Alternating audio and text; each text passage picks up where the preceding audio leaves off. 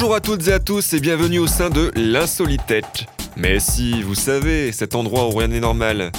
Bon, je préfère vous prévenir, les infos qui vont suivre sont loin d'être ordinaires.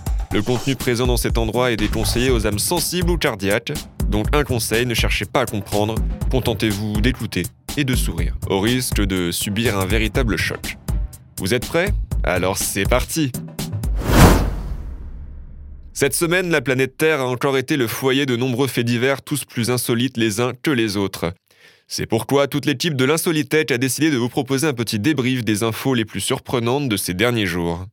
Pour commencer, je vous propose de nous rendre au Royaume-Uni. Le Royaume-Uni, un endroit où la courtoisie et la politesse sont des termes assez peu répandus, il faut croire. C'est du moins le cas pour cinq amis emplumés du Lincolnshire Wildlife Center. Vous ne comprenez pas?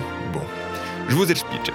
Au mois d'août dernier, cinq riz d'Afrique appelés Eric, Jade, Elsie, Tyson et Billy sont arrivés dans ce refuge situé au nord de Londres. Cette espèce de perroquet est d'ailleurs réputée pour être le meilleur parleur parmi les volatiles. Seulement, avant de rejoindre leurs congénères dans le refuge, nos cinq trilolos ont été isolés en quarantaine, où ils se sont rapidement fait remarquer par les différents soigneurs. Pourquoi? Tout simplement car nos amis à plumes ont décidé de s'insulter entre eux et d'insulter également les différents visiteurs. Une situation assez improbable, hein, me direz-vous. Eh oui, à coup de Fuck off Chacun des oiseaux se faisait un malin plaisir de provoquer ses potes et l'ensemble des visiteurs. Si le personnel du refuge redoutait les conséquences de ce petit imprévu, finalement aucun visiteur ne s'est pour autant plaint, trouvant même la scène assez amusante. Vous visualisez les visiteurs à les perroquets en train de s'insulter? Ouais. Bref, les volatiles ont néanmoins été transférés puis séparés pour les empêcher de se provoquer, ou pire, de se battre.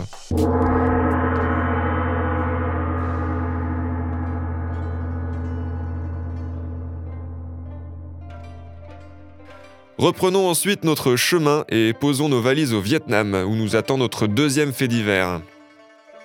Vous le savez, le recyclage, c'est bien, mais pas tout le temps. Depuis les cours d'éducation sexuelle au collège, nous savons tous par cœur que le préservatif est un moyen de contraception efficace à 98%. Cette semaine, une information a de quoi donner quelques sueurs froides à quelques milliers de Vietnamiens. En effet, la police locale a révélé avoir saisi dans un entrepôt près de 345 000 préservatifs usagés et pourtant destinés à la vente. Ces derniers, qui ont été recyclés, se trouvaient dans des dizaines de grands sacs pour un poids total dépassant les 300 kilos ça en fait du matos. D'après la police, le propriétaire des lieux a affirmé aux enquêteurs qu'il recevait de la part d'un inconnu une livraison mensuelle de préservatifs usagés. Il a également prétendu être rémunéré à la hauteur de 0,17 dollars, soit environ 14 centimes d'euros, pour chaque kilo de préservatifs vendus. Bon, pour essayer de rassurer certains, il faut savoir que les bouts de la tête sont tout de même été plongés dans de l'eau bouillante et séchés avant d'être placés sur des morceaux de bois en forme de pénis, afin de redonner aux préservatifs leur forme initiale. Astucieux, non? Revenons maintenant en France avec une histoire beaucoup plus joyeuse, l'histoire de quatre jeunes sans domicile fixe qui ont remporté la modeste somme de 50 000 euros en jouant à un jeu de grattage banco le 20 septembre dernier à Brest. Une cliente du bureau de tabac devant lequel il faisait la manche leur aurait offert un ticket à 1 euro qui s'est révélé être gagnant. Les quatre compères se sont aussitôt empressés d'aller récupérer leur pactole au centre de paiement de la Française des Jeux le plus proche avant de repartir avec 12 500 euros chacun.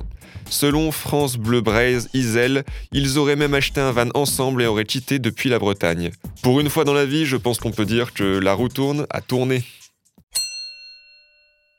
Pour vous laisser sur une note joyeuse et sucrée une petite annonce qui devrait ravir les gourmands, sachez que les organisateurs de la Coupe du Monde du tiramisu, qui se déroule du 30 octobre au 1er novembre en Italie, sont à la recherche d'une centaine de testeurs et goûteurs pour départager les quelques 200 pâtissiers qui seront présents pour la compétition. Ça vous tente? Alors ne tardez pas, il ne vous reste que quelques jours pour vous inscrire.